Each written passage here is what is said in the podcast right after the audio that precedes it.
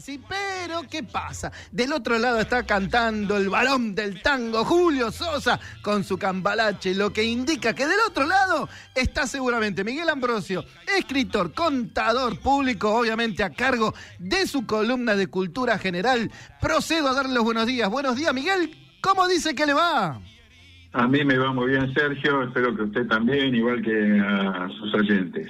Y sí, Miguel, estaba esperando ansioso, esperando ansioso este momento en su columna, porque bien, a ver, usted me tiró un dato, ¿vio? Me tiró un dato y me dijo, va a hablar de ciudades, ¿verdad? Sí, eh, en realidad le voy a proponer, este, ya que se hace bastante difícil hacerlo este, con la realidad, que viajemos un poco con la imaginación. Sí, Porque claro. hoy- claro, exactamente. Ahí no hay que pagar este, impuestos del 65% ni nada por el estilo. Ni Digo, menos- peaje, ni peaje. y ni peajes, y sorteamos todos los cepos, este, y, y además todos los controles de precios. ¿Se acuerda? Recién en la interesantísima este, charla, entrevista que estuvo recién usted con, con un colega, le habló de los 4.000 años de control de precios. Eh, sí, del libro justamente. Me lo va a traer ahora, me lo va a traer. Y se acuerda que nosotros en julio de este año Sí, hablamos señor. de ese. Eh, eh, justamente, no me dio el tiempo para decírselo a él, pero que le, le iba a comentar justamente que usted había propuesto esa charla con el libro justamente. Eh, justamente con el libro que de una teoría de unos norteamericanos, creo, no me acuerdo bien, pero sí. interesantísimo, interesantísimo. Y, y ¿sabe Bueno, lo que le quería, sabe lo que le quería decir Miguel? Antes que nada, ayer fue el Día Mundial de las Ciudades. Por eso le quería tocar este tema. Ayer, 31 de Exactamente. octubre, fue el Día Internacional o Mundial de las Ciudades, ¿no? Es que de alguna manera yo le copié la maña, como dicen los paisanos. buscando, este, tratando de producir las columnas y demás, este, busco alguna ayuda en el calendario. ¿no? Qué bueno, qué bueno. Bueno, muchas gracias, Miguel. las Muchas gracias. Muchas gracias, muchas gracias. Bueno, Bueno, volviendo al tema, eh, hoy este, le voy a proponer que nos internemos en el origen del nombre de algunas capitales. a ver. Mire, la geografía, el agua y hasta animales se han ido mezclando con antiguas leyendas, eh, conquistas sangrientas y fundaciones más o menos pacíficas que realizaron una serie de, de personas que a todos nos van a soñar, ¿no? Este, los vikingos, los celtas, los romanos, Claro. los normandos, los Sí. árabes, Sí. los españoles y tantos otros, ¿no? Este, que dieron lugar eh, a los nombres de estas grandes ciudades que ahora vamos a, a mencionar. Bien, Eh, de manera desordenada, ¿no? Bien anárquica. este. está bien. Bueno, Berlín. Sí. Según la versión popular, el nombre Berlín proviene de la palabra alemana Bar, que significa oso. Ajá. Es por eso que en el escudo de la ciudad aparece un oso como símbolo. Ajá. Y esto se le atribuye a Albert den Baren, o sea, Alberto el Oso, este, que, que tuvo que ver con la fundación de la ciudad, ¿no? Sí, qué justo, Este, ¿no? Sí, eh, otra teoría remonta el origen a los antiguos puentos- pues- eh, pueblos eslavos que habitaban la zona, ¿no? Y la raíz Berl procede del idioma polavo, no del polaco, sino del polavo, Ajá. que es anterior y también es una lengua eslava, y eh, que, que la palabra significa pantano. Y Ah. agregándole el sufijo in, que indica el lugar, obtenemos Berlín, que entonces significaría tierra pantanosa. Entiendo. Ya se apartan del oso y del osito, ¿no? Que sería Berlín. Sí. Eh, bueno, la, la teoría de tierra pantanosa eh, ganó fuerza frente a la anterior y se han dividido las opiniones, ¿no? Ajá. Y hablando de divisiones, justamente esta ciudad es un símbolo, porque estuvo dividida Claro. desde fines de la Guerra, Guerra Mundial Claro. hasta noviembre del 89, ¿no? Exacto, claro, sí, sí. cuando cayó el, el muro. Bueno, y ahora eh, una nota personal que van a aparecer quizás varias veces en esta nota, porque con mi mujer visitamos no hace mucho tiempo eh, la ciudad Ajá. y estábamos influenciados sin duda por las historias que nos contaba el guía que nos acompañaba, que era un guía magnífico, sensacional, que nos llevó a recorrer la noche de Berlín, ¿no? Y Ajá. nos hablaba de la actual bohemia berlinesa y de la antigua, y en un momento estábamos parados sobre una franja de bronce que surcaba el suelo de la ciudad en, esa, en ese momento. Sí. Y ahí nos señaló que en ese lugar pasaba el trágico muro de Berlín. Pasaba. Y no pudimos con mi mujer sustraernos a la emoción, ¿no? ¿Qué hicimos? Y nos dimos un gran abrazo, un abrazo enorme, Claro, un abrazo de oso. Claro. Qué cosa. Bueno, por ahí a me, me quedé con lo que dijo Miguel y la verdad una frase por ahí para algunos pasa inadvertida. Eh, ahí estaba, estábamos parados donde estaba el muro de Berlín. Exactamente. Usted sabe que después que desapareció el muro, para este, no, no perder la memoria de aquello que había sido, bueno, está, la ciudad tiene muchos elementos, ¿no? Tiene una estatua magnífica, muy linda, que se entrelaza como cuando se reunieron, se volvieron a reunir las dos Alemanias, Sí, este, está sobre el río, es, es muy lindo. Dejaron un pedazo del muro, este, también para que lo recordemos tal cual era.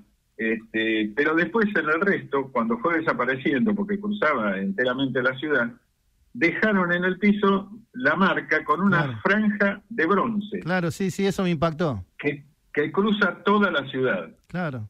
Eh, y eh, de vez en cuando hay algún letrero que por supuesto nosotros no sabíamos qué contenía, este, pero bueno, tiene leyendas alusivas que marcan y se, señalan que por ahí pasaba el muro. Por ahí pasaba el muro, qué increíble. Exactamente. Qué bueno. bueno. y también este, tiene, se conservan el checkpoint Charlie, que es el punto donde se usted po- tenía que pasar indefectiblemente, Sí. que lo controlaban cuando pasaba de una parte de la ciudad a la otra. Sí. La ciudad estuvo dividida en cuatro, ¿no? Es decir, eh, no solo la Alemania, sino Berlín específicamente estuvo dividida en cuatro, entre las cuatro, los cuatro grandes, ¿no? Después de la, Sí, de, de la guerra. O sea, es interesantísimo esa, ciudad que además sorprende Berlín, porque usted se imagina una Berlín llena de cemento demás. No, al contrario, es una ciudad llena de verde. claro. Es este, maravillosa. A Bien. nosotros nos gustó mucho, ¿no? Bien. Bueno, ya que andamos en zona, este, le voy a hablar de Ámsterdam. Amsterdam. La capital holandesa nació en el siglo XIII como un pequeño puerto de pescadores. Ajá. Y los habitantes, este, eh, digamos, impulsados por la, geograf- la geografía, construyeron un dique para contener el río y sobre el dique, como siempre, un puente sobre el mismo río. ¿no? Esto dio origen a su nombre actual. Justamente, el significado de Ámsterdam proviene de los vocablos dam, que significa embalse, y Amstel, que es el nombre del río que pasa por la ciudad. Embalse del río. Claro, entonces el nombre significa embalse del río. Desde aquel entonces, este, a todo niño holandés le asusta pensar que se abre una grieta en el dique. Y hace mucho, pero mucho tiempo, Peter, un niño de ocho años, Ujú. que recogía flores para su mamá, vio un hilo de agua que se escapaba por la pared del dique. Sí, Evidentemente, rápidamente se dio cuenta del peligro y que si el agua seguía saliendo por ese diminuto agujero, el agujero se iría ensanchando y todo el país se podía llegar a negar. sí. ¿Qué hizo el chico? Tiró el ramo de flores e introdujo su dedito en el pequeño agujero. Y se pasó ahí el resto del día, toda la noche, No. y de este modo salvó la ciudad.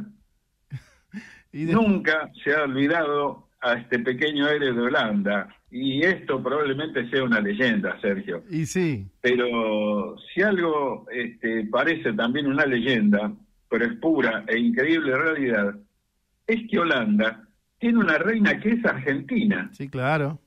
Claro. Máxima de Holanda nació en Buenos Aires bajo el nombre de Máxima Sorreguieta. Sí, señor.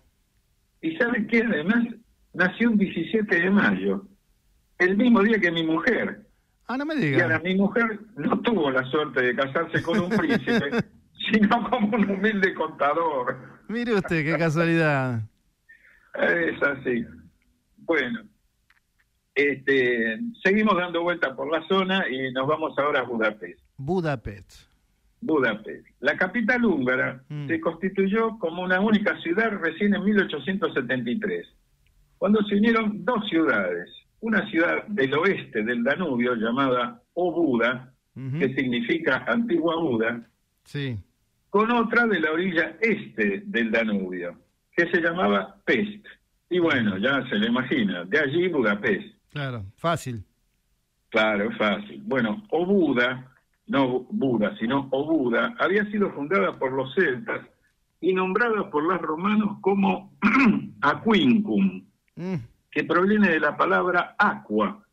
Claro. Y esto era en honor al gran número de manantiales de aguas termales que hay en la ciudad. Pues la ciudad está llena de aguas termales, tiene un bañario magnífico eh, de, de aguas termales, ¿no? Y que viene evidentemente desde su origen. Ajá. Bueno, a los habitantes en la época de los romanos se los llamaba aquensis. Y se cree que Buda proviene de la palabra eslava voda, que significa agua. Y en Mm. cuanto a pez, se cree que procede de la época también de los romanos, ya que en el lugar existía una fuente termal que se llamaba Ajá. de donde pudo derivar la palabra pez. Como siempre, hay otra teoría que sugiere que la palabra proviene del eslavo pesht, que significa horno, en referencia a las termas romanas que se habían instalado en el lugar. Sí. Bueno, ya viene una, una nota este, muy interesante y muy dramática, ¿no? Yo visité esa ciudad también con mi mujer y en una excursión llegamos al borde del Danubio. Estábamos parados frente del Parlamento húngaro, que es impresionante, muy lindo, y vimos ahí una larga hilera de zapatos de hombres, mujeres y niños parecían olvidados, como esperando que sus aparente, que aparentemente estarían en el agua dándose un baño, Sí. regresarían. Pero no, ¿sabe qué, Sergio? Ellos nunca volverían, porque todos los zapatos eran de hierro. Ah, El mira guía nos explicó que allí, justamente en ese punto, Sí. judíos del gueto habían sido atados en parejas y tras dispararle a uno de ellos para ahorrar balas, eran arrojados Mm. las dos personas al río, arrastrando de esa manera uno al otro. Claro. Preguntamos entonces, ¿por qué este montón de zapatos? Y nos explicaron que a las víctimas se les había ordenado quitárselos antes de ser baleados. Mm. y lo que quedó de ellos fue esa multitud de zapatos. Y de esa manera inmolaron a 20.000. Hmm. Y esto justamente lo recuerda. Claro. Te 20 digo. Sergio, que esa tarde hacía fresco, Sí. empezó a caer la, la- la tarde, y sin embargo, lo que me estremeció no fue el río. Mm. Fue una pregunta que me martilló la, la cabeza y todavía me sigue martillando.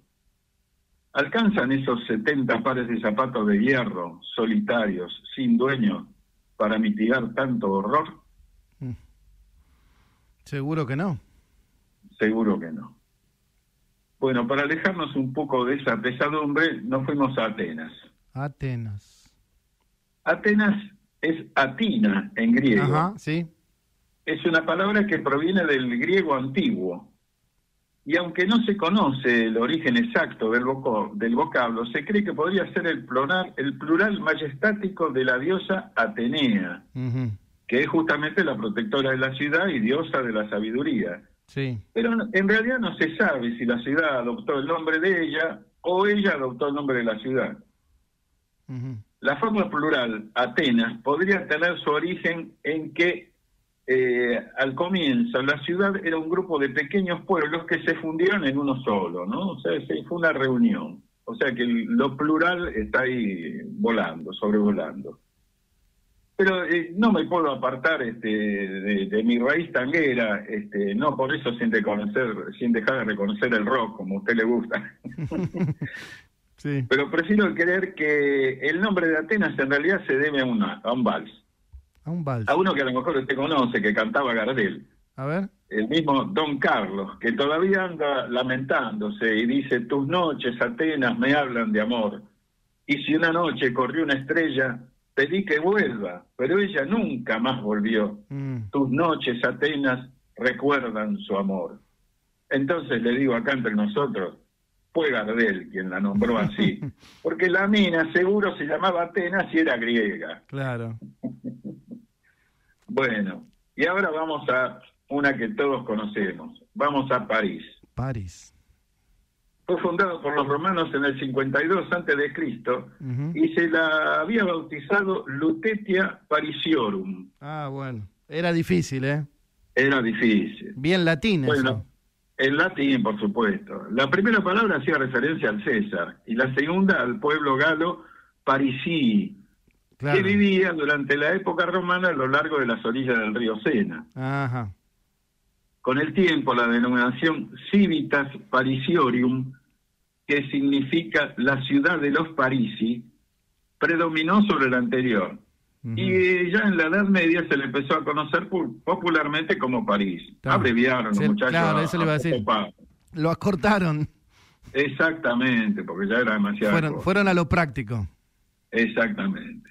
Bueno, pero hay que reconocer que sin duda los romanos conquistaron la Galia y, que fue Julio César.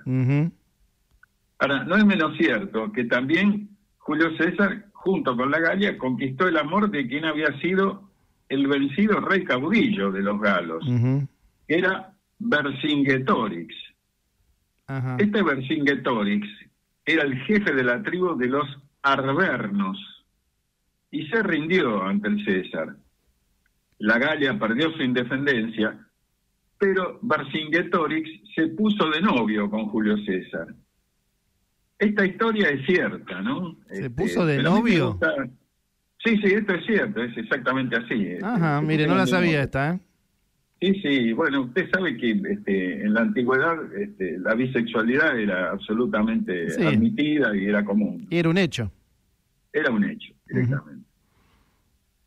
Bueno, esta historia es cierta, pero a mí me gusta una versión que probablemente sea errónea, ¿no? Y dice que París se llama así por la historia de París y Helena de Troya. Ah, sí, sí, sí ya que el rapto, el amor y la guerra están irremisiblemente asociados a la ciudad. ¿O acaso, Sergio, no es cierto que todo vale en la guerra y el amor? Claro, el príncipe París. Exactamente. Sí, sí, me acuerdo, me acuerdo. Bueno, este relato, como ya le dije, probablemente sea erróneo, este, pero es mucho más lindo, a mí me gusta más. Eh, sí, tiene, además, tiene un encanto dentro de todo. Exacto, tiene un encanto. Y además fíjese que tiene un encanto tan poderoso que los alemanes en la Segunda Guerra Mundial y antes de ella, ¿no? Ya se habían enamorado de ella. Este, y hasta Hitler, despechado porque debía abandonarla después de haberla conquistado, declaró mía o de nadie ah, y mandó incendiarla. Y el general encargado de hacerlo, ¿sabe qué hizo? Desobedeció. Mm. Le desobedeció a su Führer y mm. no ardió París. ¿Sabe por qué? Porque la amaba. Claro. Entonces, París es el amor. Es la ciudad amada, la ciudad este, soñada, ¿no? Exactamente, es así, es la ciudad soñada.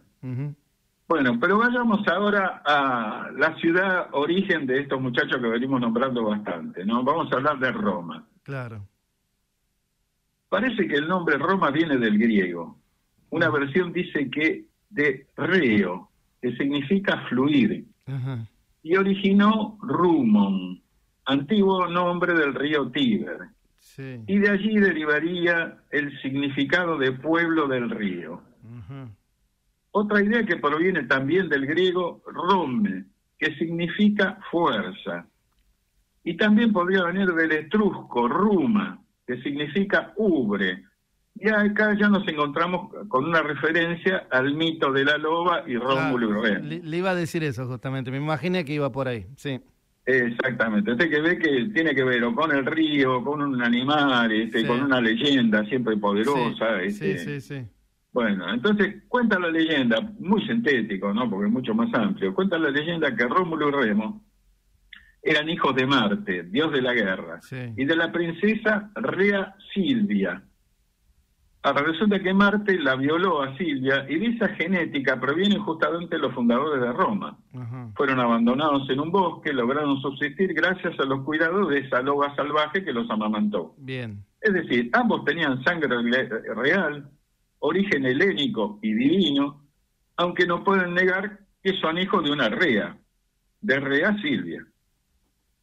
Rómulo fundó Roma en la cima del monte Palatino y trazó los límites de la nueva ciudad.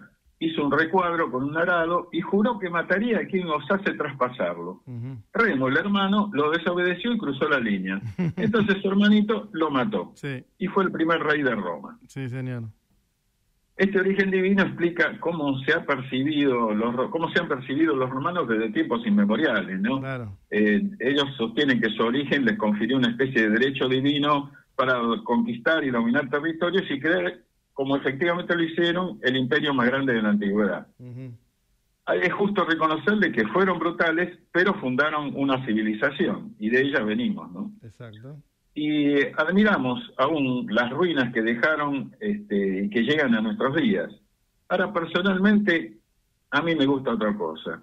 Amo sus fuentes, la futana del Tritone, la fontana de los cuatro fiumes, o sea, de los cuatro ríos, de la Piazza Navona, y la fontana di Trevi. Claro y amo la Dolce Vita, a Marcello Mastroianni y mucho más a Anita Egber. Y a Sofía Loren. Que con sus, claro, Anita Egber, que con sus atributos alimentó ya no a Rómulo y Reno, sino a nuestros sueños eróticos porque era una flor de loba. Mm.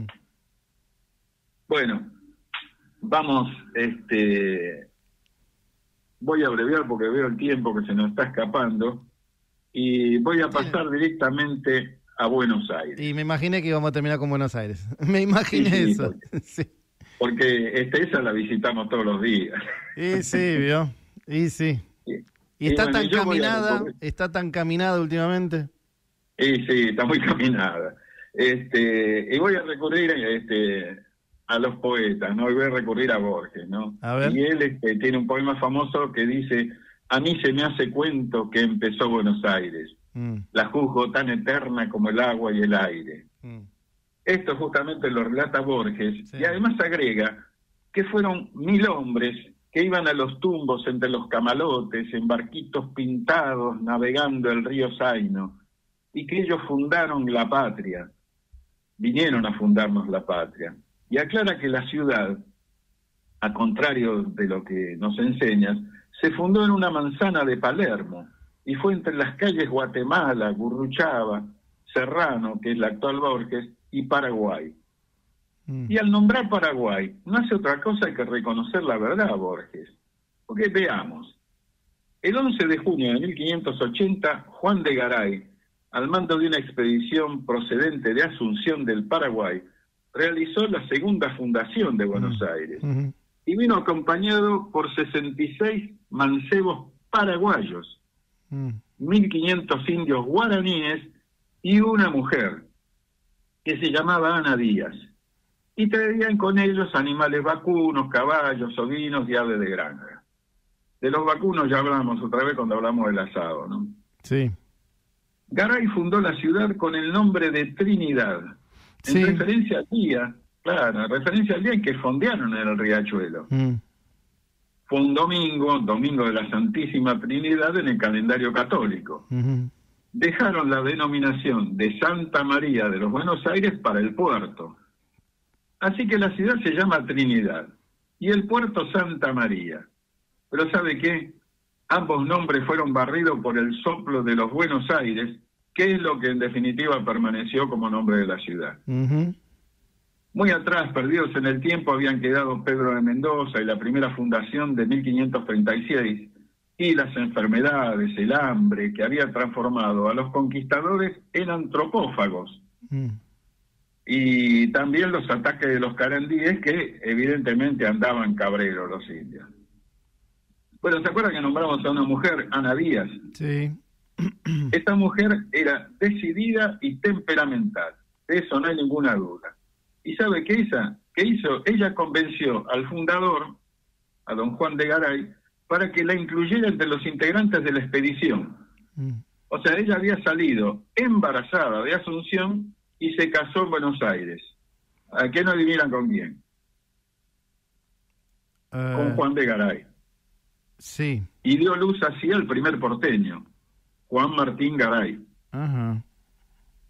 Este, ese es el primer ponteño, hijo de Ana Díaz y don Juan de Garay. Sí. Y el nacimiento se produjo en lo que hoy es la esquina de Florida y Corrientes. Ajá. En la actual, ¿sabe dónde está ahí? Ahí está Burger King actualmente. Sí, sí, sí, me estoy ubicando.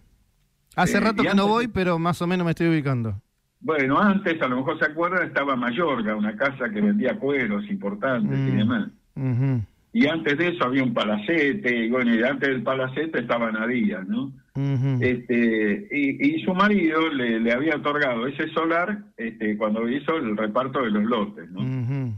Ahora, eh, Juan de Garay murió tres años después y después de la muerte de don Juan de Garay, Ana, ¿qué hizo? Se tenía que ganar la vida de alguna manera e instaló una pulpería en la misma esquina porteña, ¿no? Mm. Y parece que debido a esto, que la peatonal tiene ese toque femenino de seducción y de, y de frivolidad que la caracteriza, ¿no? Bueno, así que este lo lamento, señor presidente Alberto Ángel, los porteños no descendimos de los barcos, como dijo sostuvo usted, sino de los paraguayos. Mire usted. Entonces, el paraguayo en Buenos Aires no es un inmigrante como creemos nosotros. El paraguayo es un colonizador. Y tiene eh, razón Eduardo Galeano cuando sostiene que en América todos tenemos algo de sangre originaria. Y sí. Unos en las venas y otros en las manos. Exactamente. A Reduce le voy a traducir de una manera más brutal, pero no menos cierta, y es reconocer que venimos de una mezcla de una gota de sangre india y una gota de semen europeo. Tal cual. Y ahí me pregunto. Tal cual. ¿Será? Claro, sí, sí. Y me pregunto, ¿será por eso que Buenos Aires es la más europea y es la reina del plata? ¿Será por eso que la quiero tanto? y cuando lo veo escenario de constantes piquetes y acampes organizados por los gerenciadores de la pobreza, siento ya que no nos une el amor, sino el espanto. Mm. Mire, de todas maneras, me gusta el aire de aquí. Y no me importan los desaires con que me trate la suerte. He nacido en Buenos Aires, argentino hasta la muerte. Diría Rimoldi Fraga.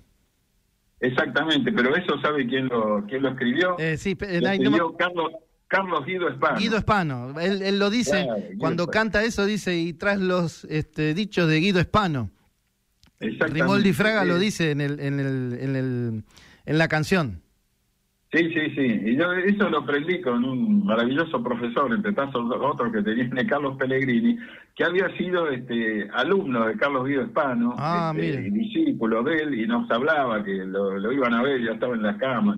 Dice que tenía una poderosa melena leonina, toda blanca, además nos hacía toda una historia. Mire usted. Y realmente nos subyugaba siendo unos pibes nosotros, y ahí aprendí esos versos que son maravillosos. Son maravillosos, sí, sí, maravillosos. No, no, y trasladado después a la emotiva canción de Rimoldi Fraga, Argentino hasta la muerte, más todavía, ¿no?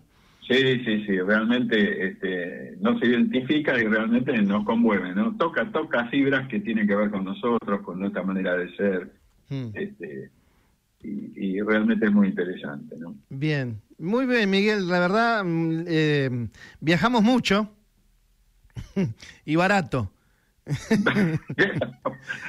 bueno y barato, este, bueno, por lo menos barato, lo de bueno lo dirán los oyentes. sí, muy bueno, muy bueno, pero hay que reconocer que nos salió barato, nos salió regalado esto. Este, no, y realmente muchas cosas, ¿no? Em, por ahí, mientras usted la iba nombrando, yo me iba acordando de ciertas cosas, porque uno no tiene todos los días eso en su cabeza, ¿verdad? Más con lo que pasa acá, con la dinámica argentina y todo lo demás, ¿no? Pero, mm, pero realmente cuando iba tocando ciudad por ciudad, bueno, a uno le iba entrando ahí, ¿no? Esa... Volví un poco a, lo, a los 80, quizás yo, ¿no? Eh, cuando estudiábamos geografía y estudiábamos la historia de, de distintas, este, de distintos continentes, inclusive, ¿no? Em, sí, usted tocó justamente, este, me da un pie para contarle un poco de mi historia personal, ¿no? Discúlpeme por lo, dele, dele. por lo autorreferencial. Pero yo tardé 50 años en viajar a Europa. Ah, por primera vez. Porque yo me enamoré justamente, como dijo usted, a través de la geografía. Claro. Y la madre de una compañera que había sido muy viajera y demás, teníamos que hacer esos famosos trabajos especiales que se hacen en la secundaria. Sí. Y esta mujer tenía una. Además había viajado, mucho y además lo había registrado, ¿no? En, en slide, en esas transparencias que se usaban en la época y las mostraba y demás, y ahí yo me enamoré, me gustaba todas las ciudades, todos los viajes, me parecía una cosa fabulosa. Yo tenía 15 años. Y recién a los 65 logré hacer el, conocer Europa. Y realmente fue tal cual como vos lo dijiste, ¿no? Es decir, fue a partir de la geografía. Sí, tal eh, cual. Y pude, pude cumplir un sueño que bueno, No, todos conseguimos hacerlo, lamentablemente. No, yo, yo no conozco. Claro, porque el viajar es muy enriquecedor, más allá de que nos muestren todos los tesoros que conserva la vieja Europa y demás, y que además el espíritu crítico debe reconocer que todo ese oro, todo esa, esos monumentos, todo eso se hizo en base al saqueo y a la sangre de, América, ¿no? Obvio. Es, así. Este, eh, la vieja Europa es, es, perversa, no, no mm. es este, amorosa. Mm pero la, querramos o no, venimos de ahí, ¿no? una parte nuestra viene de ahí. Sí, sí. Y por eso es como un, imán, nos atrae. Sí, nos atrae, exactamente. Y me quedo, Miguel, y, con esto le, cierro y le despido, eh, con esa primera frase casi que, que, con la cual yo quedé impactado, ¿no? Eh, que usted estuvo parado eh, donde estaba el muro de Berlín, ¿no? Este, Exactamente. Eh, y ahora hay como una especie de, cinta de cobre, digamos, sino o de, bronce, ¿no? De bronce, de bronce. Este, haciendo un poco la, la, la, la remembranza, ¿no? A, por dónde pasaba el muro de Berlín. Sí, sí. me quedo con eso.